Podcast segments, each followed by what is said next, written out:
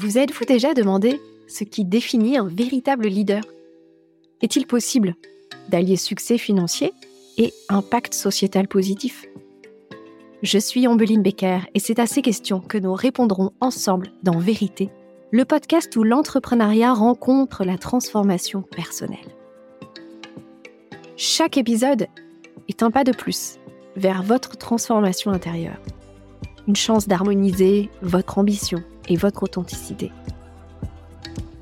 Si vous aussi, vous êtes leader, visionnaire, artisan du changement, si vous ne faites pas qu'entreprendre, vous avez conscience d'avoir emprunté un chemin où leadership rime avec conscience, transformation et intégrité. Alors vérité est fait pour vous. Ce podcast est votre passerelle vers votre prochain niveau de leadership éclairé alors, êtes-vous prêt Pour ce nouvel épisode, j'ai la joie d'accueillir Gwenelle Gonzalez, qui est connue dans le milieu de l'entrepreneuriat comme une des fondatrices de Nuo, un acteur majeur sur le marché des cosmétiques bio et naturels qui a été créé en 2015 et qui à ce jour compte une trentaine de salariés et a atteint 5 millions d'euros de chiffre d'affaires en 2022. Mais dans cette conversation, nous allons découvrir que Gwenaëlle est passionnée par les chevaux, qui sont à l'origine de sa dernière entreprise, Lusitano Sélection, dont elle nous parle beaucoup dans cette conversation. Elle raconte également comment sa vie d'entrepreneur lui a permis de devenir la femme qu'elle est aujourd'hui, avec euh, tous les hauts et les bas qu'elle a pu traverser. Elle parle de sa passion pour le cheval et du parallèle avec l'entrepreneuriat, de ses prises de conscience à propos de la santé mentale du chef d'entreprise ou du créateur de valeur, comme elle le dit, de toute la pression qu'elle a pu se mettre pendant huit ans et qui l'ont amené à avoir quitté Nuo en, en fin d'année 2022. Donc elle nous raconte également tout ça. On parle aussi de toutes les illusions, des dérives de l'entrepreneuriat, ce pourquoi ce podcast existe aussi d'ailleurs. On aborde le rapport à l'argent, le danger de l'emprise de l'argent, l'importance de le faire circuler, de le mettre au service de plus grands, contrairement à certains discours d'entrepreneurs. Et puis la notion de liberté. Pour Gwenaëlle, entreprendre, c'était symbole de liberté. Et elle nous raconte ce, ce réel apprentissage qu'elle tire de son expérience d'entrepreneur à propos de liberté et ce qu'elle souhaite créer aujourd'hui.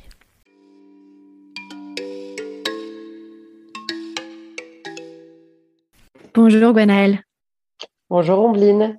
Un grand merci d'avoir dit oui à mon invitation pour euh, créer cette conversation ensemble. Eh ben, merci de m'avoir invité. Je suis ravie d'être avec toi euh, sur cette euh, discussion et ce podcast.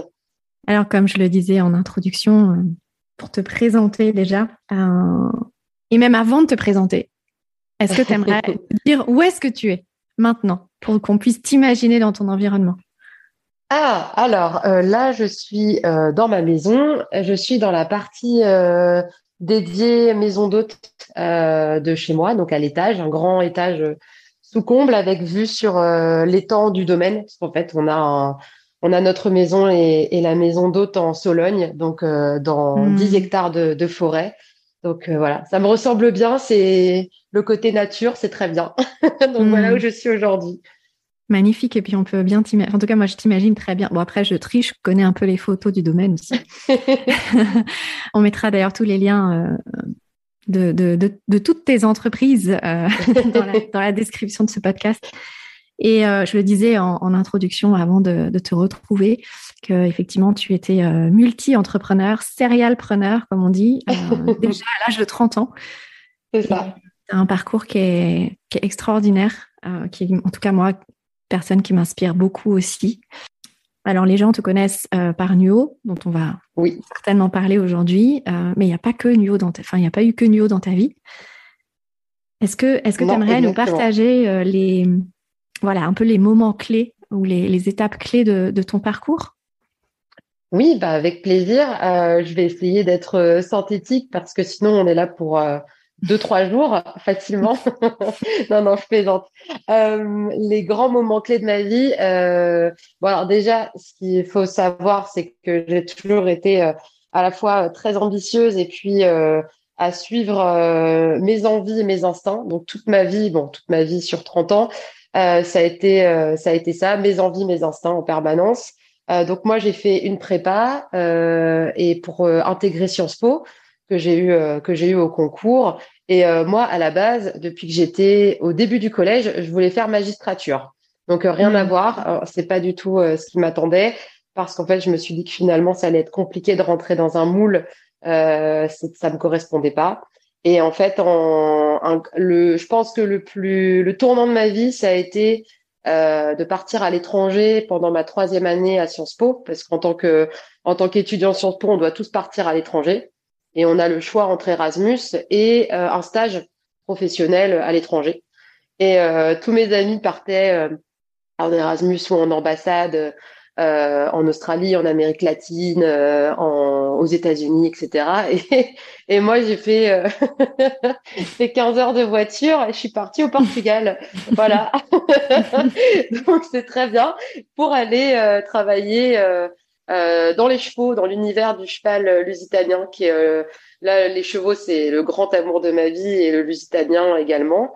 Et donc, je suis partie pendant un an travailler, travailler au milieu des chevaux voilà, dans, dans, un élevage et puis aussi dans le tourisme. Et ça a été, euh, mm. ça a été un euh, moment décisif parce que c'était euh, un moment où je suis devenue très indépendante et où je devais me débrouiller toute seule. Je parlais très mal anglais, je parlais pas un mot de portugais. Et où là, je me suis dit bon, va falloir quand même te débrouiller et parce qu'avant je l'étais pas du tout et, et je stressais rien que pour un appel à EDF, ce qui est compliqué quand mm. même. Voilà. et ça a été le grand, ça a été le grand déclic de ma vie. Et c'est d'ailleurs, euh, c'est d'ailleurs euh, à la fin de mon année euh, au Portugal que j'ai eu l'idée, que j'ai eu l'idée de Nuo. et je suis revenue en France avec cette idée que j'ai portée sur un sur un concours d'étudiants entrepreneurs. C'était, quand j'y pense quand même, c'est cet enchaînement, il est un peu fou. Et puis, ben voilà, à la fin de ma quatrième année, la société était juridiquement créée et, euh, et voyez le jour commercialement euh, donc avec euh, mes deux associés Maxime et Julie en novembre 2015 alors que j'étais encore étudiante pendant une année de césure donc ça c'est hmm. voilà le grand départ de ma vie entrepreneuriale euh, mes parents ont pas compris ce que je faisais déjà ils ont eu peur que je reste vivre au Portugal après je reviens avec une, une entreprise de e-commerce dans les cosmétiques bio et naturels avec une box beauté. Donc ça paraissait complètement euh, complètement fou. Et puis euh, et voilà. Et après. Euh, donc ça a été ça a été sept ans sept ans de vie entrepreneuriale avec avec Nuo donc ben sept ans de vie pendant laquelle pendant lesquels pardon on a recruté on a référencé des dizaines et des dizaines de marques on a envoyé des dizaines, euh, des centaines de milliers de colis. Ça a été, euh, ça a été incroyable. Ça a été une, une expérience euh, juste folle. Et je dis toujours que ce que j'ai appris, c'est la résilience. C'est un mot un peu galvaudé que tous les politiques utilisent aujourd'hui, mais qui pour moi fait vraiment sens. Et, et en fait, j'ai donc j'ai quitté ma société. en novembre dernier, donc c'est tout récent. Hein. Ça fait, tout frais. ça fait trois, ça fait ouais ouais, ça fait trois mois à peine. Euh, parce que j'avais envie d'aller euh, dans d'autres projets, euh, parce que voilà, je suis plus une, un profil très très créatif, instinctif. Je m'ennuie très vite aussi. Mmh. Et je m'étais toujours dit que l'année de mes 30 ans, je quitterais la société, qu'elle soit vendue ou, ou, un autre un autre schéma. Euh, pour aller dans d'autres projets et aussi après avoir mené les projets qui me tenaient à cœur, à bout, à savoir, ben là le, le digital c'était c'était bien, c'était lancé, c'était bon. On a euh, on avait énormément de marques, hein, quasiment 170. Euh, le projet le projet boutique, donc avec six boutiques aujourd'hui et bientôt bientôt sept.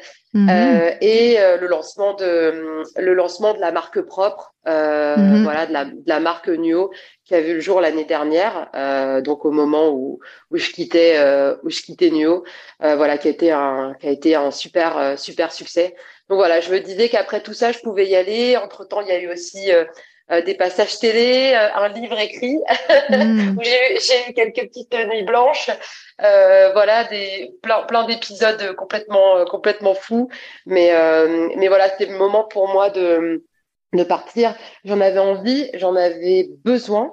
Euh, ça, ça, a été quand même très très difficile. Alors pas difficile euh, dans le sens euh, où, où j'étais euh, meurtrie de partir, triste de partir. Non, pas du tout. Ce qui a été difficile pour moi, euh, ça a été de passer de quelqu'un. Donc j'étais Gwenelle, cofondatrice de Nuo, à ben juste Gwenelle en fait. Et, là, là c'était un peu plus compliqué déjà, et, euh, euh, où en fait j'avais pas ce, j'avais réfléchi déjà à, à, ce que j'allais devenir, à ce que j'allais être. J'avais déjà d'autres activités euh, de lancer euh, depuis euh, depuis quelques temps, notamment dans, dans les chevaux avec le grand projet Lusitano Sélection, voilà pour aller sélectionner des chevaux lusitaniens au Portugal euh, les valoriser en France, les faire travailler euh, avec euh, notre partenaire Cavalière de dressage et puis les vendre parce que je me suis associée aussi avec avec mon compagnon Alex voilà qui est qui est l'homme qui partage ma vie et plus voilà cette maison d'hôte donc j'avais voilà j'avais déjà d'autres projets j'étais également mentor sur le mastermind de chez Live Mentor donc avec Alexandre Dana et puis aussi Hugo du plongeoir donc voilà, j'avais déjà, j'avais déjà des activités, mais la grande question, c'était euh, au-delà de ce que je faisais, de ce que j'allais faire, c'était qui j'allais être. Et alors, mmh. et bon, j'ai pas encore la réponse à la question exactement, mais euh, mais voilà, c'est pour ça que ça a été plus difficile, on va dire, de quitter cette société et d'avoir vraiment, et puis de se dire. Mais parce que tu en avais, en avais conscience avant de partir, que tu n'avais pas encore répondu à cette question? Oui, j'en avais conscience mmh. avant de partir, et puis finalement, euh, euh, euh, New, c'était huit ans de ma vie. Euh, mm. J'ai jamais euh, travaillé dans une autre société. J'étais encore, j'étais étudiante. J'ai tout appris sur le tas. J'ai quand même pris des claques, claques phénoménales. Mais bon, chaque fois, on, on, se relève de toute façon. Mais et en fait, voilà, Nuo, Nuo, c'était ma vie. Donc, mm. c'était ma vie pro, c'était ma vie perso. et c'était ton identité professionnelle. Et c'était mon identité. Donc forcément, je, je, en fait, j'ai quitté une, une, identité et je dois m'en je dois m'en reconstruire une autre et c'est pas hmm. facile et c'est pas ce qui est le plus simple c'est très simple de faire des choses euh, d'ailleurs je suis euh, pour rebondir sur le livre de Fabrice Midal je suis porte verte je suis dans l'action en permanence et je je je fais donc je suis mais euh, je pour l'instant j'ai du mal à être en fait c'est hmm. le grand concept même si on, on, peut, on peut partir un peu voilà dans, dans des grands concepts philosophiques être c'est plus compliqué quand même oui, puis, et puis c'est peut-être aussi le thème de la trentaine. De la trentaine. moi, j'en ai 42, donc je peux, je peux dire. euh, c'est peut-être le, le, thème de, de, de, la dizaine dans laquelle tu rentres maintenant. C'est vraiment de bâtir une identité euh, euh, qui, qui est toi, quoi. C'est ça, exactement. C'est tout à fait ça. Donc après, je pense qu'on passe toute sa vie à, à, se poser ce genre de questions. Bien sûr. Mais mais c'est vrai que voilà, moi, ça a été plus le, le, fait de partir de, de chez Nio, de vraiment d'avoir ce côté, je matérialise, je, je, ferme une, je ferme la porte. voilà, c'est terminé. Le fait de, de, de, de, le conceptualiser, forcément, ça m'a fait poser plein de questions, quoi. Hmm. Alors, bon, parce que du coup, tu as, as, déjà répondu à plein de questions que je voulais te poser. Désolée. Euh, moi, ce que je trouve, ce que je trouve euh, très beau aussi dans ce que tu racontes, c'est que finalement, tu pars au Portugal pendant tes études à Sciences, à Sciences Po ouais. pour travailler dans le milieu du cheval. Oui. Parce qu'en fait, c'est le cheval qui t'amène à aller au Portugal. Oui, absolument. En fait, euh, euh, ça a toujours été ma passion. Mes parents ont fait la, la, la, la grosse erreur de me mettre euh, sur un poney euh, ou sur euh, voilà et sur un cheval parce qu'il y a, y, a, y a des chevaux dans, dans une partie de ma famille. Euh, ils m'ont ils m'ont mise dessus. J'avais un an et demi et puis bah j'ai jamais voulu descendre. Donc moi c'est quelque chose qui m'a jamais jamais quitté et les chevaux ont toujours été là à des moments très importants aussi. C'est ce qui hmm. passe souvent hein, quand on est passionné de chevaux. Les, les, chevaux sont toujours là à un moment un moment assez clé. À, à réveiller une vocation chez toi. Et donc, ce que je trouve magnifique, c'est que finalement, c'est le cheval qui te qui t'amène à Nuo. C'est exactement, c'est le cheval qui m'amène à Nuo. Euh, alors je sais pas exactement dans, dans quel est le, le lien Le, je, je, vois pas trop encore. C'est compliqué de savoir, mais euh, mais c'est en fait, euh, si tu veux, quand je vivais au Portugal, euh, j'étais donc j'étais passionnée de plein de trucs. Enfin, en fait, tout me passionne. Si je me prends de passion pour quelque chose, je je fonce. Tu vas à fond. Hmm. J'y vais, j'y vais tout de suite. Et en fait, là, donc juste avant de partir au Portugal, euh, moi, j'étais déjà fanat de produits de beauté cosmétiques, les magazines féminins, tout ça. J'étais dingue de ça. Euh, un côté très très très très fille.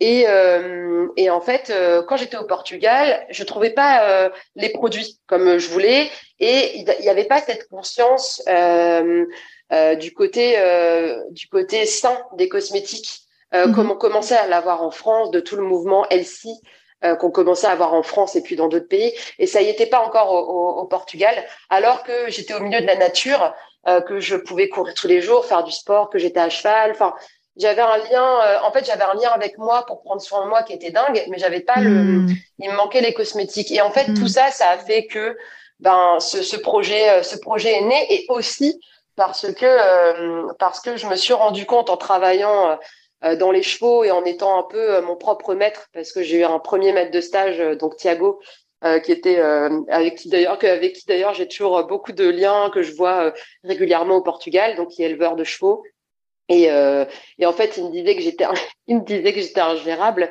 parce qu'en fait, euh, je bossais exactement comme je voulais bosser.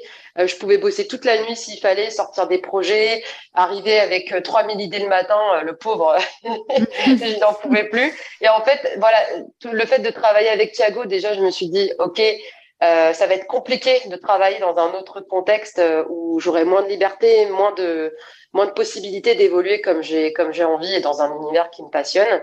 Euh, et puis après, j'ai travaillé, euh, j'avais travaillé dans un, un autre, euh, un autre endroit plus axé euh, tourisme. Ça s'est un petit peu moins bien passé parce que justement, j'avais trop ce côté entrepreneur et entreprenant. Hmm. Et du coup, ça m'a un peu cassé. T'étais trop sauvage, en fait. ouais, en fait, j'étais trop. En fait, c'est ça. J'étais je prenais ça tellement à cœur que j'y mettais toute mon énergie, j'y mettais hmm. toute ma volonté, tout ce que je pouvais. Et en fait, mm. c'était vu comme trop. Et euh, après, j'étais j'étais jeune, hein, j'avais qu'une vingtaine d'années. Euh, et, et, je me suis dit, ok, je vais devoir rentrer dans les rangs. Et puis euh, finalement, pas du tout. Je suis pas du tout rentrée dans les rangs, absolument pas. À la preuve, euh, l'idée de NIO, elle a commencé l'été ou l'été, mon dernier été là-bas. Donc voilà. Mais c'est vrai que j'étais tout le temps au milieu des chevaux, tout le temps.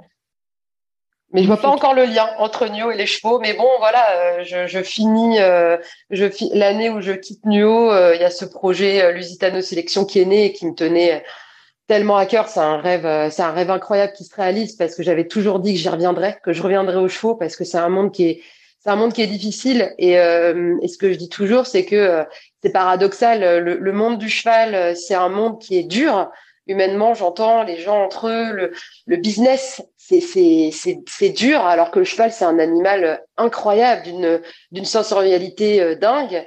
Euh, et il y a tout ça à côté qui, qui noircit le tableau et je trouve ça complètement paradoxal en fait. Donc euh, parce que parce qu'il y a l'argent en jeu. C'est ça, il y a beaucoup d'argent en jeu. C'est un monde, c'est un monde d'argent et et je trouve que le cheval a cette noblesse et, et, en fait, le, le, le marché ne représente pas cette noblesse. Et puis, c'est ce que je dis toujours aussi, c'est dingue qu'on soit en, là, on est en 2023. Pourquoi on s'intéresse encore aux chevaux en 2023 alors qu'on hmm. a toute la technologie, euh, les, euh, euh, la techno, les réseaux, le tout. pourquoi on s'intéresse encore aux chevaux? C'est ça que je trouve incroyable, quoi. Donc, hmm.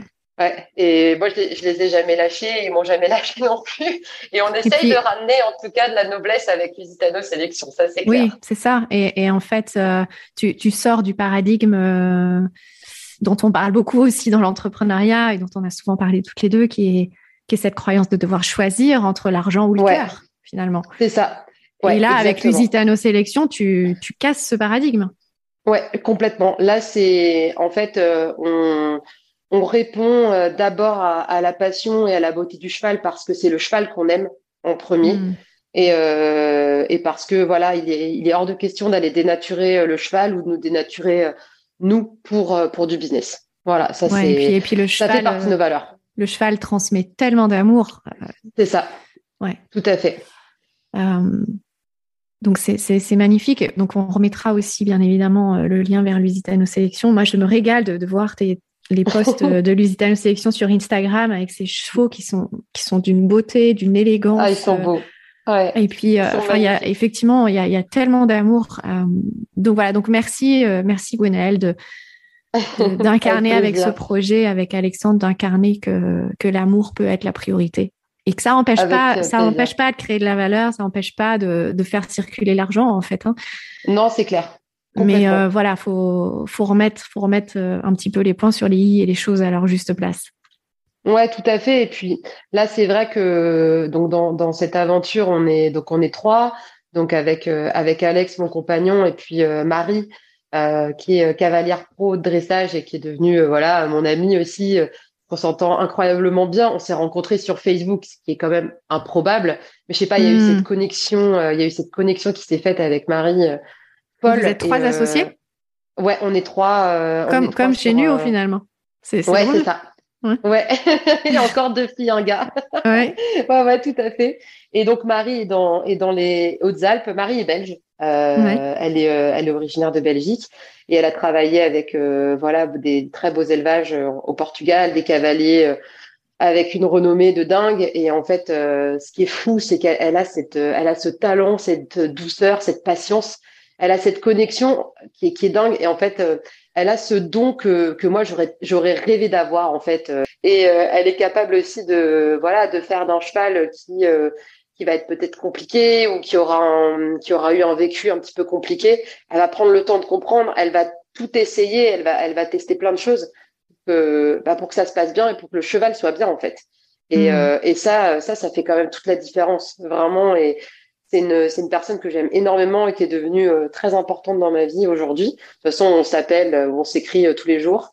Et ouais, c'est vraiment Marie, c'est vraiment c'était la, la, belle rencontre de mon année 2021 du coup. Mm. et en fait, je suis arrivée au bon moment dans sa vie et elle dans la mienne. Donc voilà, je pense qu'il n'y a hmm. pas de hasard de toute façon. Bien sûr. Um, alors, il y avait une question que je devais te poser au début que je t'ai pas encore posée.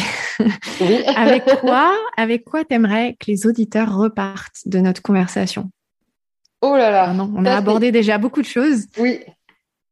Euh, ça, c'est une question, euh, c'est une question très difficile. Euh, j'aimerais peut-être que que les personnes qui, qui nous écoutent, enfin, repartent en se disant, ok, je vais accepter peut-être de m'écouter plus, mais dans le sens euh, être, euh, enfin accepter d'écouter ses envies aussi. Hmm. Et euh, ouais, peut-être euh, accepter d'écouter ses envies et aussi son son instinct et de pas de de pas suivre suivre une voie, comment dire, qui, qui, est dictée par quelqu'un d'autre ou quelque chose d'autre en fait. Hmm. ouais, c'est peut-être ça que c'est quelque chose que je me serais souhaité aussi. Euh, parce qu'on peut se perdre en chemin, hein, ça nous arrive tous. Mais euh, ouais, de, je, je, je, souhaiterais ça, ouais, ça serait super que il y ait plus d'écoute de ses propres envies et de son propre instinct parce que hmm. on oublie, on oublie souvent les deux. Ouais. Et puis ça va tellement bien avec l'énergie du cheval, ce que tu dis. Oui, c'est un peu instinctif, sauvage. Euh, voilà, que cette fougue nous nous inspire. exact. Ouais, ça serait ça serait top. Ça serait très très hmm. chouette. Et euh, d'ailleurs, enfin moi je trouve ça hyper intéressant aussi de faire tout ce parallèle entre euh, le dressage du cheval dans le respect de, bah, sa nature sauvage, de son instinct, ça, m'a toujours interpellée en fait. Euh, et un jour, quelqu'un m'a dit que le cheval aimait être dressé, aimait être en compétition, etc. Qu'est-ce que tu en penses de ça, toi? Alors, en fait, euh, en fait, euh, c'est difficile de faire une généralité parce que euh, chaque cheval est différent et, qu'en fait, non, tous n'aiment pas ça. Il y, a, des chevaux qui, aiment avoir ce cadre, qui aiment être dressés, qui aiment, être mis en valeur, etc. D'autres qui n'aiment pas du tout la compétition, la pression que ça peut apporter. en fait, chaque cheval est très différent. Euh, et, ce qui est intéressant, c'est de juste prendre un peu le temps quand même de les regarder, de les écouter et de se dire, OK, euh, celui-ci, qu'est-ce qu'il euh, qu'est-ce qui va faire qu'il est différent de l'autre et comment je peux faire aussi pour que sa vie soit hum, pour que sa vie soit adaptée à ce qu'il a envie, à ses choix en fait. Euh, hmm. Parce que les, les, chevaux savent très bien s'exprimer, ça c'est une certitude. Ils s'expriment très très bien si on accepte euh, encore une fois de, de les écouter. Hmm. Et euh, il, il, existe aussi, euh, alors ça, il y a des personnes qui y croient, d'autres qui y croient pas. Moi personnellement, je j'adore et j'y crois et ça commence à bien bien monter dans l'univers du cheval. C'est ce qu'on appelle la communication, la communication animale.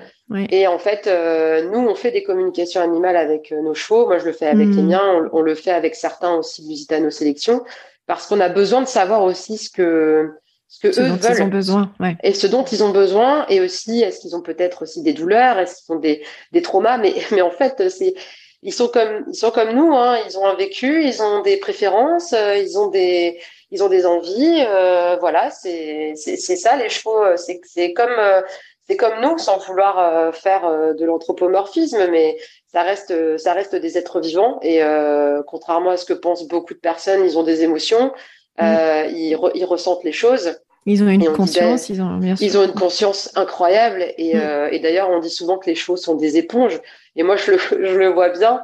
Euh, bah d'ailleurs, un peu plus tard que ce début d'année, chute de cheval catastrophique, mm. où j'ai échappé de peu quand même au pire. Et en fait, juste parce que Là, c'était, j'étais dans un état émotionnel euh, quand même compliqué depuis quelques semaines, et puis là, ça, ça a pété, quoi. Voilà, donc euh, boum, je suis tombée par terre pour la première fois depuis des années, et euh, ça a fini, ça a fini à l'hôpital. Et en fait, quand on est dans un état émotionnel, on n'est pas dispo pour le cheval. Il y a certains chevaux qui nous le pardonnent pas. Et, mmh. et, qui ou qui vont surréagir ou qui vont se confronter à nous. Il y, a une, y a une exigence dans le lien au cheval qui est. Mmh. Clairement. Et, en fait, enfin, je, je, je, pense que les auditeurs peuvent aussi faire le lien entre tout ce que tu, tout ce que tu euh, partages, tout ce que tu exprimes à propos du cheval et un entrepreneur ou un chef d'entreprise. Enfin, ah c'est bah, finalement reconnecter à ses émotions, reconnecter à ses besoins, les exprimer. Euh, enfin, il y a ce, tu vois, tout ce lien au monde intérieur qu'on a tendance à, à rejeter dans, dans, le milieu de l'entreprise et de l'entrepreneuriat. Mais, euh, mais c'est ça que vient nous apprendre le cheval aussi. Ouais, complètement. Bah, c'est vrai que le parallèle est très juste. Si tu refoules euh, sans arrêt euh, ou que tu masques euh, ce que tu penses, ce que tu sens, ce que tu, ce que tu vis, il y a un moment où ça pète. Hein. Donc, bah, pour le coup, les entrepreneurs, ça va pas être une chute de cheval, mais ça va être un burn-out, ça va être une dépression, ça va être un pétage de câble qui fait qu'on on, on lâche la société. Enfin, ça mm. peut être des disputes avec des associés, avec les salariés. Euh. donc euh, ouais, je pense que je pense que quand tu mets un mouchoir sur ce qui se passe dans, dans ta tête et, et à l'intérieur de toi en tant que chef d'entreprise, c'est là ça va être compliqué, ouais, ouais complètement. Et je, mm. je, je, trouve que le parallèle est, est, très bon et en général ça se finit pas très très bien. c'est vrai. Ça, oui, sauf si on s'en occupe avant. Sauf si on, on s'en occupe avant. Et c'est vrai que c'est fou parce que donc euh, bon après encore une fois j'étais j'étais jeune mais euh, euh, avec mes associés on s'est lancé donc en 2015 on est on est tous les trois quand même jeunes parce que donc moi j'ai j'ai 30 ans Max 32 et Julie 34 et en fait tout ce côté tout ce côté santé mentale de l'entrepreneur alors je crois que c'est une expression que j'ai commencé à avoir il y a il y a quelques mois à peine donc ouais, ça devient tendance, en 2022 ouais, c'est fou. Mais avant, on n'en parlait pas. On était toujours en train de parler de du salarié, du salarié, du salarié. Oui, mais quid du créateur de valeur aussi, euh, du mm. chef d'entreprise ou de l'entrepreneur euh, qui, euh, voilà, lui peut. Pourquoi on n'a pas, on n'a pas à prendre soin de sa santé mentale? Et puis bah, de tout quid de la ressource humaine du, du dirigeant en fait, du fondateur. c'est ça.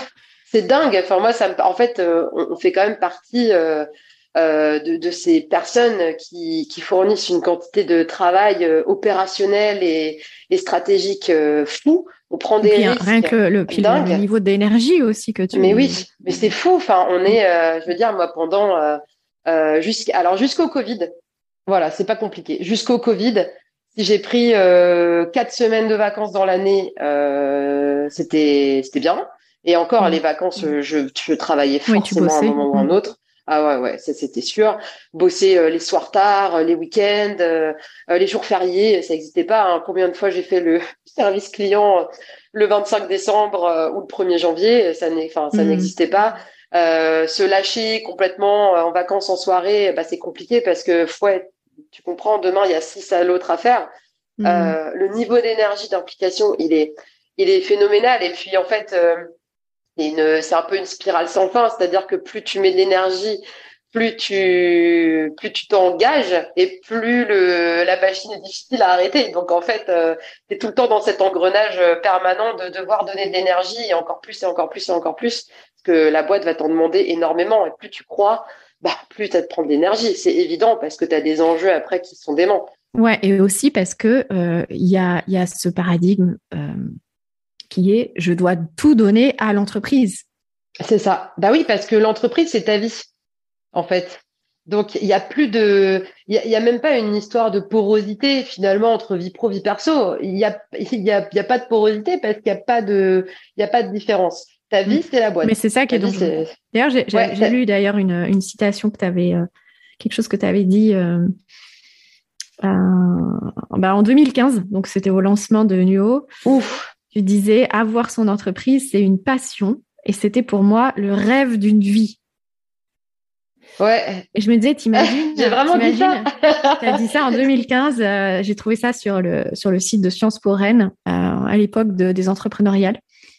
Waouh. Et, euh, et en fait, t'imagines quand tu crées l'entreprise avec cette intention, t'imagines le poids que ça fait porter, en fait, alors je, je dis pas du tout ça pour te faire culpabiliser, c'est juste. Ah non. mais tu vois, t'imagines en fait l'intention, euh, et je sais qu'il y a énormément de, de, de créateurs d'entreprises qui créent leur entreprise en, en, en, mettant toute leur vie dedans. Ah oui, en oui, fait, oui. Ça, ça, ça fait porter un poids immense à l'entreprise, et, euh, et bien évidemment, c'est ça, ça en vient à être dans dans le sacrifice de, de l'intégrité du fondateur, parce que effectivement, sa vie n'est pas l'entreprise. Bah non, c'est clair. Ah mais non, je reviens pas. J'ai dit ça. Et oui. Et donc je voulais te demander, est-ce qu'aujourd'hui tu dirais la même chose? Non, je dirais pas. Je dirais pas la même chose parce que. Euh, euh, alors après, euh, j'ai vécu une, une, une j'ai vécu une vie entrepreneuriale avec Nuo en tout cas extraordinaire, ça c'est sûr. même s'il y a eu beaucoup de, de bas, beaucoup de hauts, ça a été ça a été dingue ça m'a appris beaucoup de choses aussi sur moi, même si j'aime, je suis pas fan des, des, bilans, je suis pas, je suis pas très fan de ça, mais euh, mais ça m'a appris quand même beaucoup de choses. Ça fait ce que je suis aujourd'hui et et, euh, et ça, ça fait ça, ça fait toute ma vie d'aujourd'hui.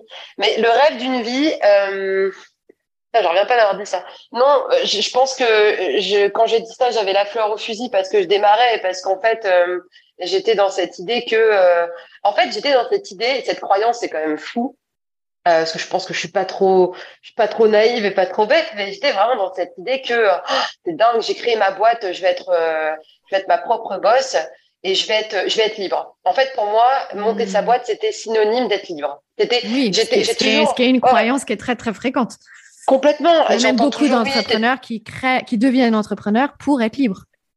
Ah mais mais, mais oui oui c'est dingue. Et en fait ouais, ouais c'est incroyable quand je quand j'entends certains entrepreneurs chefs d'entreprise que, que j'accompagne aussi en, en coaching euh, mentoring etc ils me disent bah oui euh, enfin moi c'est j'ai envie d'être libre euh, j'ai envie de me gérer comme je veux mais mais en fait en fait c'est on fait miroiter ça puis même aujourd'hui hein, de toute façon tout ce qu'on entend là les entrepreneurs, les chefs d'entreprise ont la cote, on pousse tout le monde à entreprendre, mais déjà, tout le monde n'est pas capable d'entreprendre, parce que tout le monde n'est pas capable de se gérer, euh, mm. et, euh, et, tout le monde n'est pas capable d'encaisser ce qu'on peut encaisser euh, mm. à, à, tous les niveaux de l'entrepreneuriat, hein, qu'on soit solopreneur ou qu'on ait une boîte avec 400 salariés.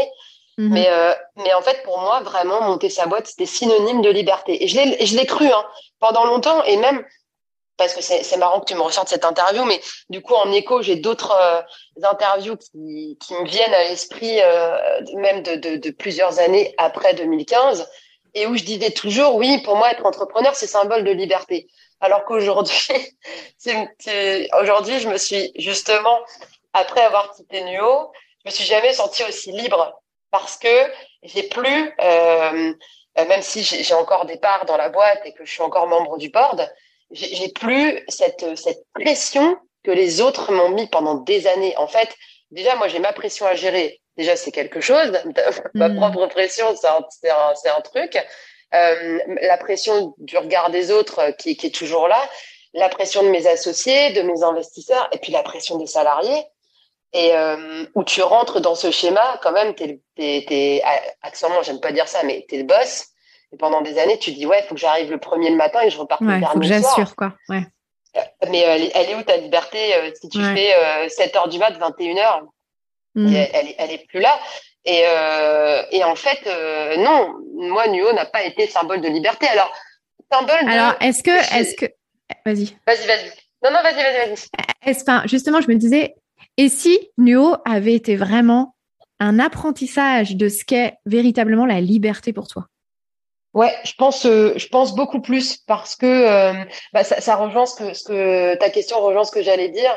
En fait, finalement, euh, j'ai appris à, euh, en fait, au fur et à mesure des années avec euh, avec Néo, j'ai appris à, à gérer mon temps et à accorder du temps là où j'avais envie d'en avoir.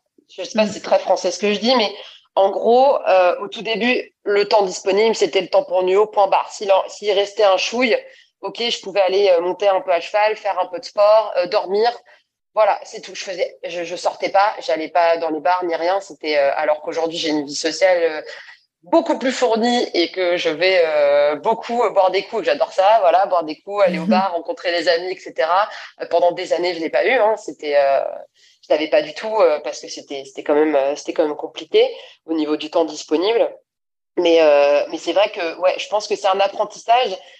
Entreprendre, c'est pas être libre, c'est plutôt euh, où est-ce que, à quoi j'alloue mon temps. Après, tu vois, quand je vois mon associé, donc Maxime par exemple, euh, Maxime, euh, c'est une personne Ton qui associé chez Nuo, je le précise. Ouais, absolument. Et en fait, lui, par rapport à moi, il, il est, il est profondément passionné par le, par, par le fait, enfin par le boulot, par le fait de bosser. Euh, et euh, il n'y avait pas forcément cette, euh, il avait pas forcément ce besoin d'aller allouer du temps à d'autres choses, même si il a, il a appris à le faire, parce que lui, sa passion, par exemple, c'est, la moto, les, les randos moto, etc.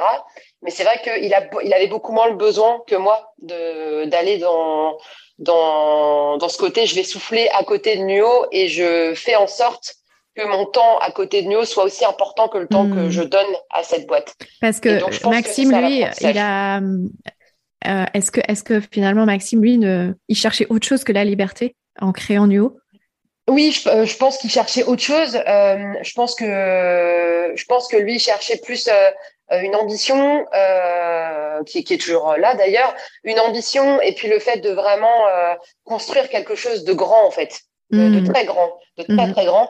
Alors que moi je disais toujours, euh, c'est- je disais toujours c'est fou quand même. euh, j'ai créé une, j'ai enfin, eu l'idée, j'ai créé une boîte qui est devenue une machine infernale que j'arrive plus à, à arrêter. en fait.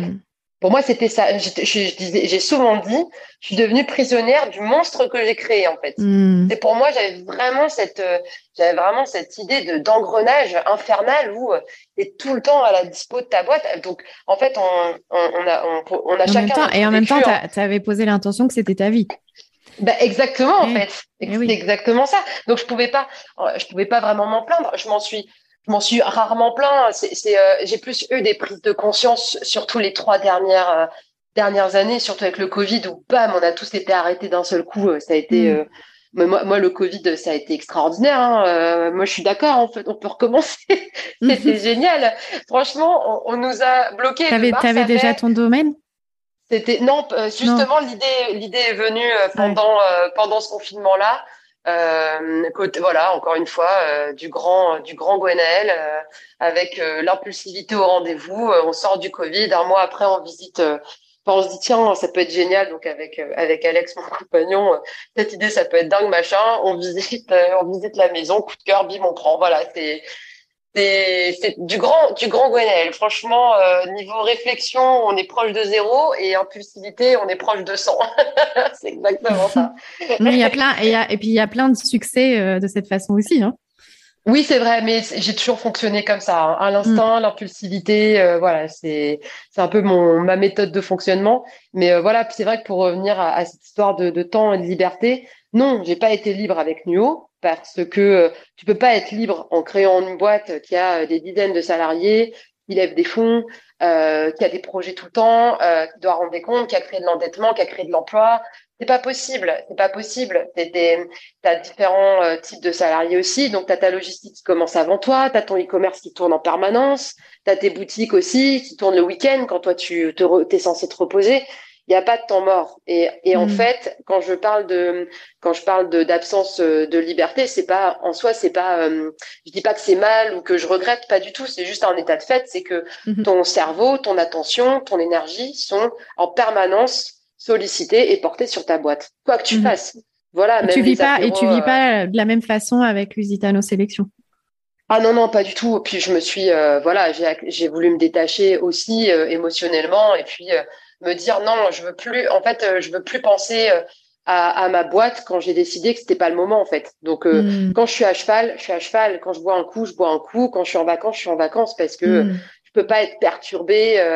tu vois, tu pars en vacances et puis ton associé qui t'appelle, qui dit bon là, il y a un problème, machin, faut qu'on arrive à résoudre ça. Et puis tu passes trois heures au téléphone ou trois heures sur tes mails à résoudre le truc alors que tu avais prévu autre chose.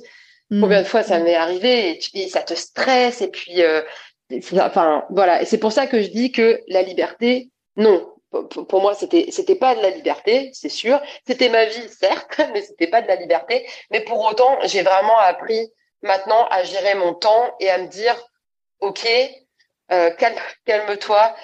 Si, euh, si là tu travailles pas, euh, c'est pas grave. Si tu crées pas de la valeur là pendant deux heures, c'est pas grave, personne va mourir. Parce mm. que j'avais un, mais même encore aujourd'hui, un sentiment de culpabilité de pas de pas créer de la valeur, mais énorme. Enfin, je, ça m'arrive encore euh, d'ailleurs de des fois bosser le dimanche, bosser le samedi, ne serait-ce qu'une heure, mhm. juste pour me dire, ok, c'est bon, j'ai, ok, c'est bon, tu vois. J'ai fait, j'ai fait ce que j'avais à faire. J'ai fait des trucs, c'est bon, j'ai, voilà, c'est, c'est. Mais après, je pense que c'est mon fonctionnement aussi et que et que j'adore ça. Hein. Moi, créer des choses et de la valeur, c'est quelque chose que j'aime beaucoup faire de toute oui, façon. Et, puis c'est aussi un, autre paradigme collectif qui est euh, ce qui crée de la valeur, ce sont mes actions. Ouais, c'est aussi une énorme croyance dans l'entrepreneuriat. Ah oui, ah bah moi l'entreprise, dedans. Euh, l'entreprise fait du chiffre d'affaires si moi je fais des actions pour ça. Sinon, il se passe rien. Et donc là aussi, il y, a une, il y, a une, emprise en fait qui, euh, qui se crée entre l'entreprise et son et son fondateur. Ouais, complètement. Bah oui, parce que tu, as cette croyance que euh, si je suis pas là, si je si je n'agis pas, si machin, ça va pas le faire. Mm. Euh, donc euh, c'est vrai que c'est c'est vrai que c'est compliqué. Et en fait, si tu veux, moi j'ai eu un gros coup, j'ai eu un gros coup de pavillon. donc c'était ah bah, du coup, c'était en 2021, été 2021. Euh, j'ai un gros coup de pas bien. Je je, je dirais pas que j'ai fait un burn-out ou quoi parce que j'aime pas mettre des étiquettes. Oui, j'allais te demander d'ailleurs. Je, je sais, je sais, sais pas rien. si tu en as fait un ou pas. Hmm. Je sais pas, j'en sais rien. Euh, peut-être que c'en était un, peut-être. C'est un peu la mode, hein, tu sais. Peut-être tu devrais le dire. ouais, ouais, je devrais peut-être le dire que j'en ai fait un. Non, je pense que je le dirais pas parce que on a tous nos moments de down et j'ai pas envie de mettre d'étiquette dessus. Et euh, mm. voilà, j'étais pas au fond du trou, mais en tout cas, j'étais pas au top de ma forme. Euh, déjà, ce qui m'arrive euh, pas trop, c'est que là, j'avais besoin de dormir, mais de dormir, dormir, dormir. Mm. Euh, j'avais aucune énergie créative, j'avais pas d'idées, c'était dur. Et, euh, et en fait, euh, ce qui, s'est passé à, euh, pendant ces, ces, quelques mois, c'est que donc Max me disait c'est dingue, j'ai besoin de toi, mais t'as pas d'idée. Et euh, hmm. il, me reproche, et je vais déjà dire, j'en ai déjà parlé, mais il me disait, mais euh, mais t'as pas d'idée, enfin t'as pas d'idée là, il faut que t'aies des idées, il faut que t'aies des idées. Donc, déjà, parce que t'étais la, la source finalement euh, créative. Bah, ouais, parce que parce que voilà, j'étais liée au market, que j'étais liée au commercial, etc. Le, le côté branding, créa. Donc forcément, les idées, la plupart, je les avais. C'est mon profil créatif. Hein. De toute façon, on était tous complémentaires. Et il me disait, mais t'as pas d'idée. Et je disais, non, j'ai pas d'idée, je suis sèche là, je n'ai pas d'idée. oui, c'est ça. C'est horrible. Tu pouvais plus donner, en fait. Tu pouvais non, plus donner. je pouvais plus. J'étais, j'étais le désert du Sahara. J'étais une sécheresse. Mais c'était, mais hmm. pour moi, c'était horrible parce que la pression était énorme. Et aussi parce que les membres de mon équipe venaient me voir en me disant, bah, euh, Gwen, euh, ça, ça, est-ce que ça va? Ça se voit que tu as moins d'énergie que d'habitude. Et du coup, comme tu as moins d'énergie, bah, nous, on en a moins aussi et la boîte, elle a moins d'énergie. Et en fait, hmm. moi, je, et en fait, pour, ça, ça peut paraître complètement anodin quand on te dit ça, tu vois. Mais, mais tu vois, moi, je m'en souviens de ces phrases, en fait. Elles ont été pour moi, ça a été une source de pression énorme. Ah parce énorme. Que je, me suis dit, je me suis dit, putain, mais euh, je fais, pardon, j'ai dit, j'ai dit un gros mot, mais, mais je me suis dit, mais comment, comment je fais si je peux même pas, euh, je peux même pas avoir une, une phase de pas bien ou, euh, ou si je veux partir, en fait, mm. je fais comment, comment je fais?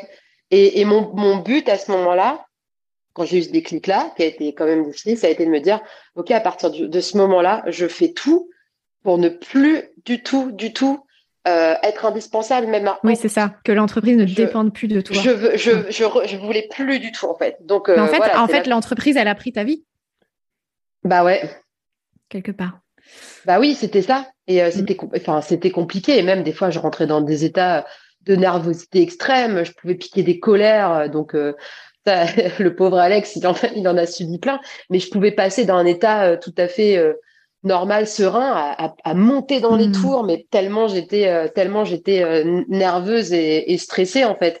Mais voilà, encore une fois, c'est c'est mon cas et, et, ça a été sur une période et puis ça a été aussi le déclic pour me dire ok, maintenant euh, je vais changer de braquet et puis je vais commencer à préparer mon départ ouais. parce que ça va pas le faire. Et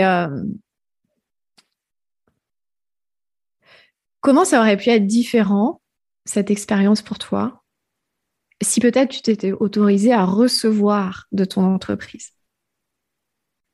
Ah, C'est une question euh, difficile. Euh, elle, est, elle est super dure cette question. Parce qu'en fait, ouais, en fait, c'est pas ça, c'est que je sais même pas ce que ça veut dire euh, recevoir de ton entreprise. Eh oui, c'est ça. Mm. Mm. je, je, là, tu, je sais pas, je n'arrive pas à conceptualiser, à visualiser ce que ça veut dire. Mm. est-ce est-ce que euh, euh, je sais pas, en fait, là, je sais pas pourquoi, euh, je pense que c'est une erreur, mais machinalement, je pense au, au fait que financièrement aussi, on était toujours tenu par la boîte, que nos finances perso, c'était forcément lié aux, finances de la boîte. Combien de fois on s'est pas payé, combien de fois on s'est payé quatre fois moins qu'attendu, sauf que bah mm c'est génial. On a tous euh, ben, peut-être des prêts étudiants, on a euh, un loyer à payer, on a euh, une assurance de voiture. Enfin, c'est des trucs complètement débiles. Mais en fait, chaque mois, tu te demandes est-ce que déjà je vais avoir mon salaire à la fin? Donc déjà, ça mmh. c'est compliqué. Et je pense que je pense peut-être que je pense peut-être que l'erreur qu'on a fait, c'est peut-être d'avoir justement, on s'est trop sacrifié en termes de, de j'entends en termes de finances on a trop sacrifié notre, nos finances et notre confort pour la boîte en, se disant toujours oui, mais euh, ça ira mieux. Oui, mais ça, oui, mais ça va aider la boîte et ça ira mieux. Et je mm. et en fait, euh, et en fait, c'est pas vrai. Ça aurait, ça aurait pas changé grand chose qu'on se qu'on se qu'on garde notre confort parce qu'on aurait gardé sans doute la tête plus froide, euh, plus d'énergie aussi parce que quand t'as pas d'argent à la fin du mois, franchement c'est très dur, euh, même si je suis pas euh, je suis pas bah, l'incarnation du, toute façon, ça, mais c'est dur. Ça peut pas, ça peut pas fonctionner d'être dans une posture sacrificielle. Non, c'est comme quand tu éduques un enfant, quoi. Quand tu éduques un enfant avec cette posture sacrificielle, euh, tu es complètement bouffé. Le, le, gamin, il te bouffe. En fait. Et là, l'entreprise, c'est la même chose. L'entreprise, elle prend ce que tu lui donnes. Elle prend tout ce que tu lui donnes. Euh, bah donc c'est, je pense c'est pas ce que tu donnes en bah général. elle rend, mais elle rend pas parce que tu parce que il y a. alors là, je, je, dis pas que c'est toi, je parle pas de toi, euh, mais je vais faire une généralité que je rencontre chez, chez quand même beaucoup de chefs d'entreprise ou d'entrepreneurs. Euh, c'est tellement la norme de tout donner à son entreprise que comme ta réaction tout à l'heure, ça ne vient même pas à l'esprit qu'on puisse recevoir de son entreprise. Bah non, non, c'est fou quand même, c'est incroyable. C'est vrai que mm. là, quand tu me poses la question, je suis là, ah ouais, ah oui, ça peut arriver, d'accord, ok. Mais voilà, parce que ouais, on est vraiment, je pense, dans cette logique sacrificielle et, euh, et tu sacrifies ta vie perso, tu sacrifies euh, ton confort, tes finances, ouais, voilà, tes finances, tes voyages, ton couple, euh, voilà. Ouais, ouais, et, et, franchement, et, et, en fait, au final, tu te dis mais, mais pourquoi je fais ça? Enfin, comme je, en plus, c'est dingue parce que je suis, je suis quand même tout en paradoxe parce que je suis tout le temps en train de dire, je suis tout le temps en train de dire, euh, moi je vis comme ça. C'est-à-dire que je considère, je pars du principe que, grosso modo, on est 80 ans sur Terre. Sur les 80 ans, c'est pas compliqué. Les 20 premières années, tu es dépendant de tes parents. Compliqué, mm-hmm. tu fais pas grand-chose. Les 20 dernières années, tu es dépendant de tes enfants. Bah, il, te reste, 40 au milieu pour peu que tu pas un pépin de santé ou autre pour en profiter. 40 ans, franchement, c'est pas long. Donc, c'est pour ça que, c'est pour ça que, en fait, je parle de paradoxe, c'est que je me suis toujours dit, je veux vivre, mais vivre avec un grand V, je veux vivre. Voilà, je vis pas à crédit, je vis pas en me disant ce sera mieux plus tard, je veux vivre. Et en fait, mes, mes choix de vie n'ont jamais, là, là ça commence, on va y arriver, mais n'ont jamais été dans ce sens-là. Parce que j'ai fait une, j'ai bossé comme une dingue quand j'étais, euh, quand j'étais à l'école. J'ai toujours été très bonne élève. Euh, j'ai toujours travaillé parce que c'est comme ça. J'aimais bosser parce que j'étais très ambitieuse, très carriériste. J'ai fait une prépa, j'ai bossé comme une dingue et je disais toujours oui, mais ça ira mieux après. Et puis j'arrive à Sciences Po et normalement les écoles c'est un peu la c'est un peu la fête. Hein. Euh, et ben pas du tout. Je bossais comme une dingue. J'avais pris un job étudiant, je donnais des cours à côté. Et puis je et puis je vendais des chevaux et puis euh, je pars au Portugal et hop j'ai cette idée de d'entreprise en même temps que mon mémoire en même temps que des jobs et voilà. Et, je me suis toujours dit oui mais après j'aurai le temps ou après ça ira mieux. Puis en fait euh, bah t'arrives t'as 30 ans et puis tu te dis euh, bon et eh ben c'est super. Toute ta philosophie de vie t'es t'es très forte pour aller la raconter et faire les grands discours mais t'es pas foutu de le faire pour toi. Voilà. Et est-ce que c'est vraiment ça alors après, je, rappelle quand même à nos auditeurs que tu as 30 ans, Gwen. Oui, oui, j'ai oui. j'ai vécu plusieurs vies. voilà. Oui. euh, T'en as pas 60, quoi, tu vois Non. Mais euh, oui, il y, a aussi euh, probablement, et je pense que c'est vraiment tout cet apprentissage de la notion de liberté que, que tu as expérimenté fortement chez Nuo et, et, et aujourd'hui, euh, ce que je lis dans, dans tes choix d'aujourd'hui, dans tes projets d'aujourd'hui, dans tes engagements d'aujourd'hui, c'est j'arrête de devoir mériter la liberté. Ouais, c'est ça. Je la prends maintenant, en fait. Et je prends, voilà, exactement, exactement. Là, je, je rentre encore une fois dans un schéma d'action, mais euh, ouais, là, je, là, je prends parce que euh, parce qu'en fait, euh, j'ai senti que c'était maintenant qu'il fallait que je le fasse et que euh, et que euh, en fait physiquement euh, des petits signaux qui te disent ok commence à y aller mollo parce que comme tu le dis j'ai que 30 ans. Et là il y a des trucs pas normaux qui se passent. Donc des petits des petits rappels. Rien de rien de grave heureusement c'est bon maintenant. Mais des petits rappels à l'ordre et tu te dis ok ton entourage aussi qui commence un petit peu à, à s'inquiéter. Et puis toi qui commences aussi à avoir moins d'énergie pour plein de choses, à, à douter de plein de trucs, à plus avoir d'envie. Alors moi, quand j'ai plus d'envie, c'est quand même le signe numéro un qu'il faut que ça mm. change. Donc là, euh, je pense que tout est tout s'est aligné. Je me suis dit ok, je vais prendre ma liberté maintenant et euh, et je vais je vais arrêter aussi de me poser des questions sur ce que pensent les autres et de, de sur ce que j'ai envie de donner aussi aux autres. Parce qu'à la mm. fois j'ai donné beaucoup, j'ai donné énormément à ma boîte, j'ai tout donné à ma boîte mais j'ai donné énormément aussi aux autres et je pense toujours aux autres. Et, euh, et en fait là pour une fois bah, je bon bon euh, pitch euh, égoïste euh, des films américains j'ai envie de penser à moi. Voilà. C'est un peu ça. C'est pas original du tout. Mais euh, mais mais j'en ai envie sans pour autant perdre de vue mes valeurs et perdre de vue l'action qui me qui me caractérise. Et des projets j'en aurai toujours. Des des entreprises j'en j'en montrerai toujours par contre, je le ferai pas de la même manière. Ça, c'est évident.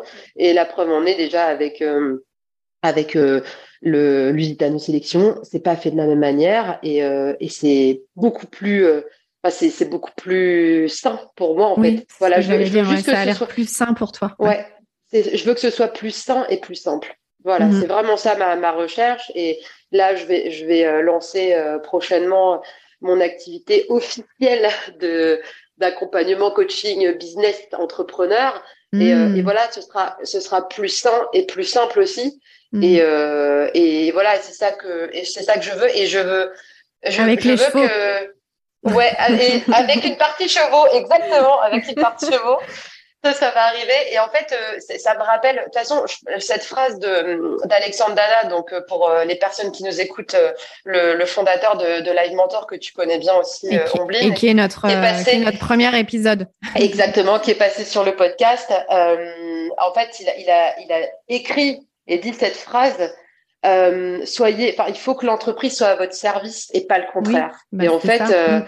moi, cette phrase, elle, euh, ça peut paraître, enfin, ça peut paraître être des portes ouvertes, mais, mais la claque, quand j'ai, quand j'ai lu cette phrase, je me suis dit, mais, ok, je, je me suis dit, mais, euh, mais, mais, mais c'est dingue, quoi, la, la claque, le, le- l'apprentissage en une phrase. Et oui, maintenant, ma vie, c'est comme ça.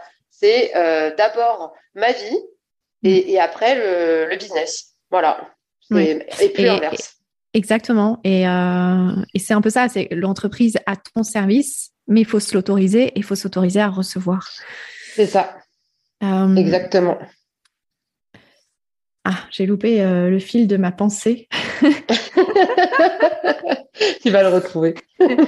mais c'est c'est pas grave. Finalement, en fait, le cadeau euh, et, et- et l'apprentissage, tu parlais de résilience tout à l'heure, mais est-ce que la- le véritable apprentissage de cette première expérience entrepreneuriale avec Nuo, est-ce que ce serait pas la liberté? Si, si, si. Franchement, c'est clairement ça. Liberté, euh, le, euh, et le rapport, euh, le rapport au temps aussi. Mais euh, si, pour moi, c'est ça l'apprentissage. Hmm. Ça, c'est clair, ouais. Et Mm. puis, et puis aussi le fait, quand je parlais de résilience, c'est plus cette, cette capacité qu'on a qui est, qui est dingue. Enfin, quand je pense à, des choses qu'on a vécues, mais je me dis, mais euh, la, force mentale qu'on peut avoir, mais devant des situations où tu te dis, mais, euh, mais c'est pas possible. Nous, le, on- on- il y a plein de fois où on a failli couler, mais quand je dis couler, c'est vraiment couler fort.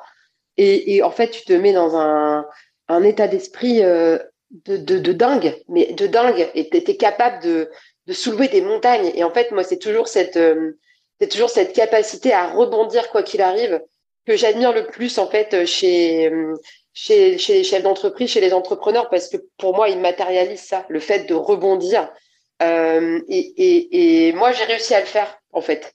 Donc euh, maintenant, je le réalise. Sur le moment, tu tu le réalises pas. Tu peux te laisser abattre. Hein, je dis pas, hein, attention, hein, je suis pas en mode superwoman, hein, pas du tout. Hein, des nuits euh, à, à pleurer, euh, j'en ai passé plein. Euh, c'est euh, où je des week-ends où je suis arrivée chez mes parents, je me suis mise à pleurer. Euh, ils ils comprenaient rien de ce qui arrivait parce que juste j'arrivais pas à payer euh, à payer mon loyer et que euh, la boîte c'était la catastrophe. Enfin, tu te mets dans des états euh, dans des états pas possibles et tout et euh, tu arrives toujours à rebondir. Tu as un gros down, ça dure quelques heures et pas après tu retrouves une énergie euh, de fou. Et c'est pour moi c'est ça aussi le ouais le grand le grand apprentissage c'est euh, on peut résister franchement je pense qu'on peut résister à tout quoi. C'est incroyable et ça te et c'est la force mentale c'est comme un muscle c'est ça s'entraîne ça se travaille et tout. Et euh, et quand je vois ce à quoi on a résisté ben ouais je suis fière de nous parce qu'on a on a eu des, des épisodes quand même difficiles. Après attention toute proportion gardée on parle d'un parle d'un business, on parle d'une entreprise, euh, c'est voilà, on, on sauve pas des vies, hein, euh, mais euh, voilà, c'est quand même pour nous c'était quand même très important. Mais euh, ouais, je suis fière de, je suis fière Bah, de. vous contribuez quand même à sauver la planète. Oui, c'est vrai, c'est vrai. Mais tu vois, voilà, je suis fière de ce parcours on a pu passer, et puis euh, je suis fière de moi, ouais, ce que je, de ce que j'ai réussi à surmonter. Et c'est des Mm. choses que j'aime transmettre aussi aujourd'hui. De, j'aime bien me dire que ouais, tout est possible. Tout est possible à partir du moment où tu l'as décidé. C'est ta force mentale qui va faire euh, toute la différence. Ton énergie, ta force Mm. mentale. Oui, vraiment ça. et, euh, et j'ajouterais euh, la capacité à se détacher de l'argent. Ah oui, ah oui, ça et ça c'est dur. Hein. Mm. Ah, ça c'est dur. Quand quand t'as réussi, ben, est-ce que vraiment on réussit exactement à, à le faire? Je sais pas. Je pense qu'il y a toujours un petit reste ou une petite anxiété qui doit rester quelque part. Mais je suis, mais je te rejoins complètement. Quand tu t'es détaché de ça et que tu arrives à te dire, c'est pas grave ou c'est un problème comme un autre. Euh, oui, là t'as passé quand même un, t'es passé à un niveau supérieur et euh, je pense que j'y suis passé. Je Mm. Ouais. pense que j'y suis passé. Et Ouais. justement, quel est, euh, quel est ce lien à l'argent avec Lusitano Sélection? Bah, ce, le, le lien à l'argent, c'est, aujourd'hui, c'est tout simplement, euh, c'est, bête et méchant. C'est, euh, on, on vend et puis on, on va aller, euh, et le but c'est de vendre pour aller euh, resélectionner euh, d'autres chevaux en fait. Mhm, mhm. Il y a, y a même pas, euh, il y a pas Ça cette idée circule, en fait. Ouais, Ouais. il y a, y a cette idée de circularité parce que Ouais. tant que ça circule, ça veut dire que le rêve existe, tu vois. Mhm. Et, et si ça s'arrête de circuler, le, le rêve s'arrête. Donc Mhm. je dis pas euh, des moments difficiles, on en a déjà, on en a déjà eu hein, quelques-uns, mais euh, tu te dis bon bah écoute, on va se détacher un petit peu de ça, on va se dire que c'est pas c'est pas grave. Euh, et puis on en aura certainement d'autres. Et puis dans toutes les activités que je pourrais monter ou qu'on pourra monter, euh, c'est euh, il y, en aura des moments de moins bien. Mais en fait, moi je vois plus l'argent comme aujourd'hui en tout cas, je vois l'argent comme un juste comme un, un, outil, un moyen, une, une ressource, surtout pas mm. une fin, mm. surtout pas une fin parce que en fait, je pense que la fin, elle, enfin quand tu vois l'argent comme une fin prends pas les bonnes décisions et ton mindset est pas est pas génial quoi. Voilà, c'est exactement. Et, et, en plus de ça, euh, on parlait de liberté. J'ai souvent considéré l'argent comme ma porte pour la liberté. Et oui, mais comme erreur, beaucoup, hein. erreur. Et oui. énorme erreur parce que où s'arrête où s'arrête l'argent en fait? C'est en fait euh, c'est ton, ton passeport il, pour la liberté, il a quel prix? Mm. Quel prix tu lui donnes et où est-ce que mm. ça s'arrête? Donc ça s'arrête. Et puis, et puis il y a plein de milliardaires qui se sentent pas du tout libres. Exactement. Bah oui. Donc c'est pas. enfin, on parlait d'emprise avec son entreprise, mais il y a aussi l'emprise de l'argent. Enfin, et l'emprise de l'entreprise vient de l'emprise de l'argent en fait. Oui, tout à fait. Je suis, euh. je suis complètement d'accord. Et c'est voilà, c'est un moyen, c'est un outil, c'est pas une fin quoi. C'est euh, voilà, c'est. C'est une ressource, c'est un flux. En fait, c'est un flux de l'entreprise comme comme un flux d'énergie, comme un flux de temps, comme un flux de, euh, de matières premières. Euh, ce sont des flux. Ouais, c'est exactement ça. Et, euh, et en fait, c'est ce que je dis très souvent d'ailleurs, euh, ben, notamment euh, à mon, à mon compagnon Alex, c'est l'argent, ça va, ça vient. Et quand on veut vraiment, quand on a vraiment besoin, tu le trouves.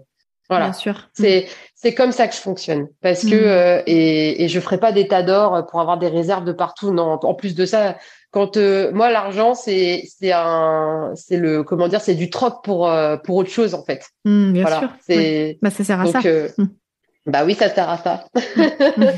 mais mais voilà ce, ce rapport à l'argent, je te rejoins complètement. Il y a quand même ce côté emprise et puis on, parlait tout à l'heure, on, on, monte des entreprises pour être libre, mais combien bah, on est aussi très nombreux à monter des entreprises pour l'argent. Combien de fois, mais combien de fois j'entends ah, je monte un business et tout, euh, parce que c'est un moyen de, de gagner de l'argent très très vite. Puis après, euh, je vais faire une levée de fonds euh, et après, je vais vendre ça des millions. Mais et après bah, Et après Et enfin, what's the point? Enfin, je, je ne hmm. comprends pas. Et, puis, après, je vais faire vraiment ce que j'ai envie de faire. Ok, mais donc pourquoi tu le fais pas maintenant en fait? Mais oui, mais oui, oui, Puis après, voilà, c'est ça, c'est ça, c'est cette phrase. Ou même là, je, je, discutais il y a pas longtemps avec avec une amie qui euh, avec une amie qui euh, fait un qui fait comment dire une reconversion euh, pro enfin dans son dans son métier hein, mais qui suit une formation pour pouvoir évoluer euh, dans, dans dans ce dans son entreprise et donc elle suit des elle suit des, des cours notamment de management et des cours d'entrepreneuriat je serais quand même mhm. curieuse de savoir mhm. de savoir ce que c'est un cours d'entrepreneuriat mais tu sais que j'ai fait moi un master entrepreneuriat en 2004 alors mais alors, oh, en 2004, oh, ça devait être en génial. En 2004, donc euh, l'entrepreneuriat n'était pas ce qu'il est aujourd'hui. Hein. non, c'est clair, c'est clair. Mais en fait, ce que j'aimerais bien savoir, c'est ce qu'on apprend aux gens, parce que moi, ce qu'elle me disait, donc elle me connaît très bien, elle connaît l'envers du décor. Elle me dit, tu te rends compte, Gwen, euh, toutes les personnes qui sont euh, dans le cours, ils arrêtent pas. Et, quand on leur demande c'est quoi un entrepreneur ou qu'est-ce que, enfin, pourquoi devenir entrepreneur, bah, si on dit entrepreneur, c'est pour gagner beaucoup d'argent sans trop bosser euh, hmm. et rapidement. Mais, mais hmm. je ne sais pas si tu imagines, euh, est-ce que la réalité de l'entrepreneuriat, c'est ça? Je suis pas certaine. Euh, c'est pas vrai. Enfin, franchement, pour en connaître, euh, on en connaît hein, des entrepreneurs, on en connaît énormément dans hmm. tous les domaines. Je ne crois pas que gagner de l'argent facilement et rapidement, euh, c'est la définition de l'entrepreneuriat. C'est faux c'est faux et c'est quelque chose qu'on veut nous faire avaler. Et c'est pour ça que on promeut en permanence l'entrepreneuriat, mais, mais, mais non, c'est pas vrai. C'est un, un parcours qui est quand même difficile. Euh, et puis, euh, si gagner de l'argent et euh, tout en bossant quatre heures par semaine, c'était si simple, je pense que tout le monde le ferait, quoi. Oui, puis il faut, faut quand même pas oublier que l'entrepreneuriat, c'est quand même une, une, une, source de business pour l'État qui est colossale. Ah bah oui, ça c'est clair. Ah bah quand tu voilà, oui, tu pousses tout le monde à entreprendre. Disons, les choses, hein. Bah voilà. Oui. Bah quand t'entreprends, t'es plus t'es plus au pôle emploi. T'es en tout cas t'es pas catégorisé comme chômeur. Donc euh, déjà, ça aide à réduire euh, fictivement le chômage. Mais oui, mais c'est vrai. Mais je trouve ça euh, je trouve ça dommage euh, de, de, sans arrêt pousser les gens à, à devenir entrepreneurs et puis comme si c'était devenu le, le, nouvel Eldorado euh, social. Mmh. Si t'es pas entrepreneur, t'es nul. Ouais, t'as presque honte de dire que t'es salarié. Enfin, euh, t'as des gens. Enfin, c'est dingue. Des fois, je fais des soirées et euh, et puis bon, forcément, j'ai longtemps vécu cette cette euh, ce côté euh, d'être un CV vivant parce que dès que les gens savaient ce que je faisais la, soirée s'arrêtait, tout le monde me posait des questions. Euh, mais ça, c'est le cas de beaucoup d'entrepreneurs. Et en fait, après, les gens. maintenant, c'est encore pire, j'imagine. Tout le monde doit croire que tu as pris un gros chèque et. Euh... bah, pour l'instant, ça va parce que je reste dans mes sphères euh, connues, privées, donc c'est bon. non, et puis de toute façon, en fait, euh, je, je fais en sorte de pas trop en parler parce que j'aime en fait j'aime pas euh, j'aime pas euh, comment dire euh, que toute l'attention se mette sur moi comme ça là d'un seul coup et que mm. je sois presque une bête de foire enfin mm. ça reste ça reste une, sphère pro et ce qui est dingue c'est que après si on me demande ce que je fais machin etc après les gens ils ont honte de me dire ce qu'ils font mais enfin mm. Parce qu'ils se sentent inférieurs, tu penses? Ouais, ouais, complètement. Il y a un sentiment d'infériorité et souvent j'entends la phrase non mais oui mais moi je fais pas autant de choses que toi ou euh, oui enfin moi c'est moins passionnant que toi quand même. Mais enfin c'est hmm. pas c'est pas un concours et, et en fait euh, la question c'est si tu es heureux c'est ce qui compte non? Donc euh, hmm. Enfin, en fait, voilà, il n'y a pas de, il faut pas, il faut pas se dire tout le monde doit être entrepreneur, doit être chef d'entreprise. Non, c'est chacun fait déjà ce qu'il a envie de faire, euh, là où il se sent bien, oui, je pense que c'est ça, où il s'épanouit. C'est déjà de savoir ce qui est important pour soi. Exactement. Euh, et, de, et de se donner l'autorisation de bah, d'y répondre, en fait. Ouais, complètement. Euh, que ça soit par l'entrepreneuriat ou, autrement, mais peu importe finalement. Ouais. Ouais, je suis d'accord. Et là est la clé de, du bonheur parce que c'est là aussi la clé de notre intégrité. Ouais, mais complètement. Et puis, en fait, euh, souvent il y a le discours euh, faites de votre passion aussi un métier, mais euh, si c'est juste une passion, pourquoi t'en ferais tout de suite un métier? Pourquoi il y a mm. en plus voilà, il y a toujours cette dimension mercantile. Mm-hmm. Voilà, je suis passionnée de poterie. Ah bah, bah, tu devrais en faire un business. Bah non, mais enfin si j'ai envie d'avoir mm. juste mes pots dans ma chambre, je fais ce que je veux. Enfin tu vois, il y a toujours cette idée. Ah non mais attends, mais tu devrais en faire un business quand même. c'est tu, tu, peux, tu peux pas rester comme ça. Il y a une question qui me venait tout à l'heure, puis on va on va on va pas tarder à clôturer parce que je pense que toutes les deux, on pourrait parler encore pendant oui. C'est clair. Euh, euh, je, pose une question ouverte à laquelle on répondra pas euh, dans, dans ce podcast, mais que deviendrait l'entrepreneuriat si l'argent n'existait plus? Ouh. Oh, bah alors là, oui. Oui, bon, j'ai ma petite idée, mais je pense qu'il y aurait moins d'engouement d'un seul coup je pense. Et donc, qu'est-ce qui resterait? Qu'est-ce qui resterait? Euh, Je pense qu'il resterait. Oh là, c'est vraiment une question difficile, ça. C'est vraiment, ouais, c'est vraiment une question difficile. Eh ben déjà, tu aurais plus cette notion de sacrifice. Et eh oui. Ça, c'est certain. Aurais plus, euh, tu, l'aurais plus tout ça, euh, cette notion de sacrifice, cette angoisse, parce que finalement, l'angoisse, elle vient aussi de la performance économique de ta boîte. Mm. Ah, ça changerait beaucoup de choses. Et tu vois, ah comme, euh, comme ça pousserait chacun à être dans son pouvoir personnel. Ouais, complètement. J'allais te dire, en fait, il resterait, euh, il resterait que les passionnés, enfin, il resterait les authentiques. Ouais. Ceux qui, tu vois, c'est pour moi, c'est, il y a cette, il y a cette notion, cette notion-là. Si t'enlèves, euh, si t'enlèves le côté, le côté argent, ouais. Ah, c'est une vaste et puis question. et puis on en reviendrait à qui pour moi est la, mission d'une entreprise, c'est de contribuer au collectif. Oui, ouais, complètement. Oui, il y aurait, euh, il y aurait. Il y a une utilité euh, sociétale. ouais, c'est ça. Il y aurait d'autres enjeux complètement. Il y aurait ces idées de, solidarité, d'entraide, mm. de, soutien, de bienveillance. Ouais, complètement. Mm, ouais, mm. je suis d'accord. Et donc on serait dans quelque chose de circulaire en fait. Oui, tout à fait, de flux, de flux d'échanges, euh, mais non non mercantile. Et donc, s'il y avait. Mais tu sais, j'ai souvent cette discussion parce que. Euh, aussi, ben, moi, je, navigue beaucoup dans la sphère de la spiritualité, etc. Et euh, il y a beaucoup de personnes dans la spiritualité qui croient et qui disent qu'un jour, l'argent n'existera plus. Que le, que, le, que le nouveau monde ou qu'un monde meilleur, ça serait un monde sans argent.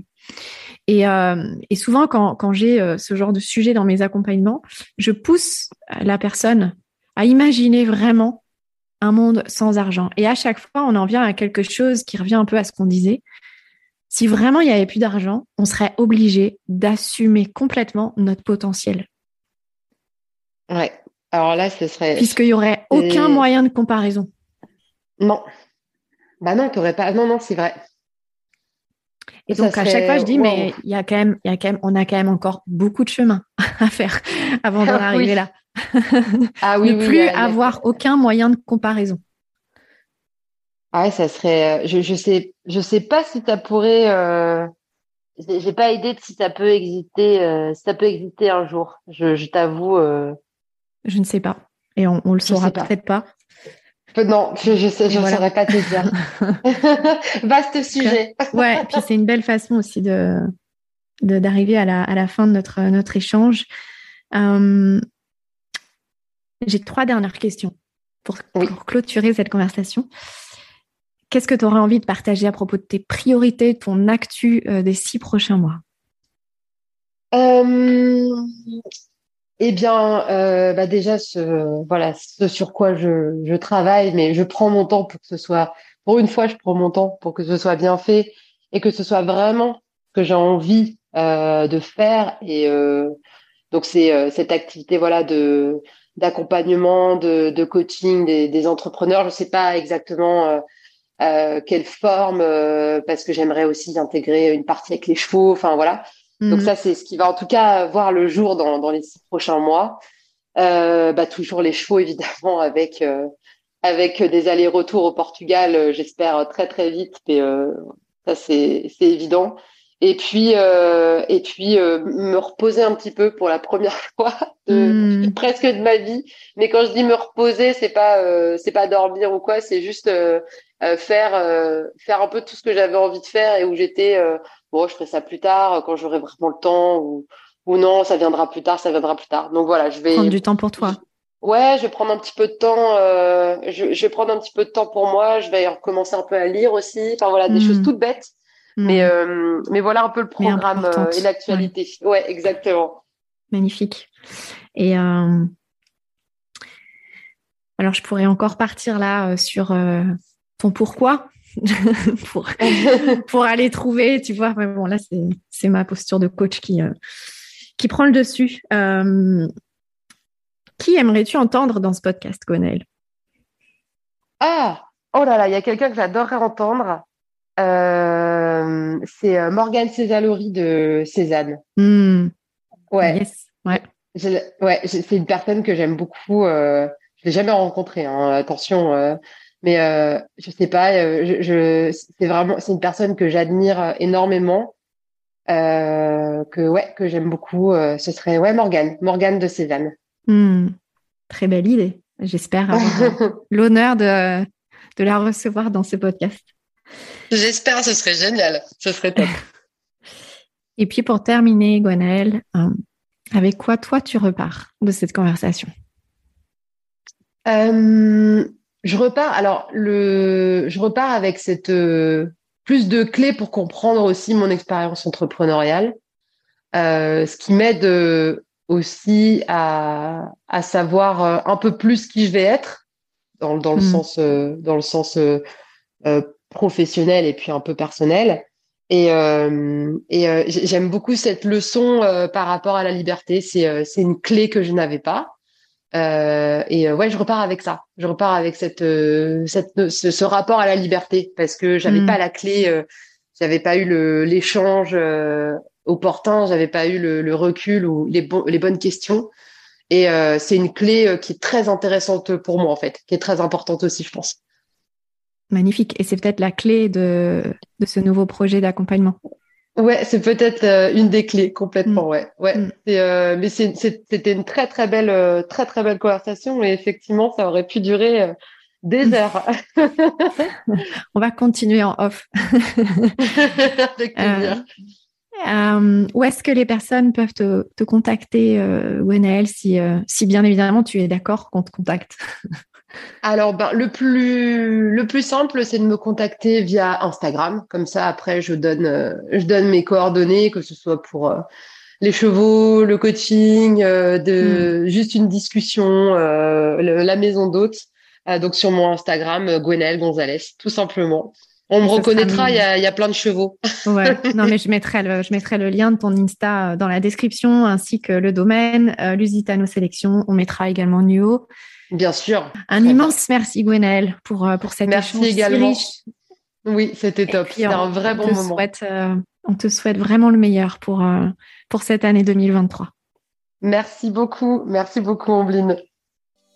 Merci d'avoir écouté cet épisode.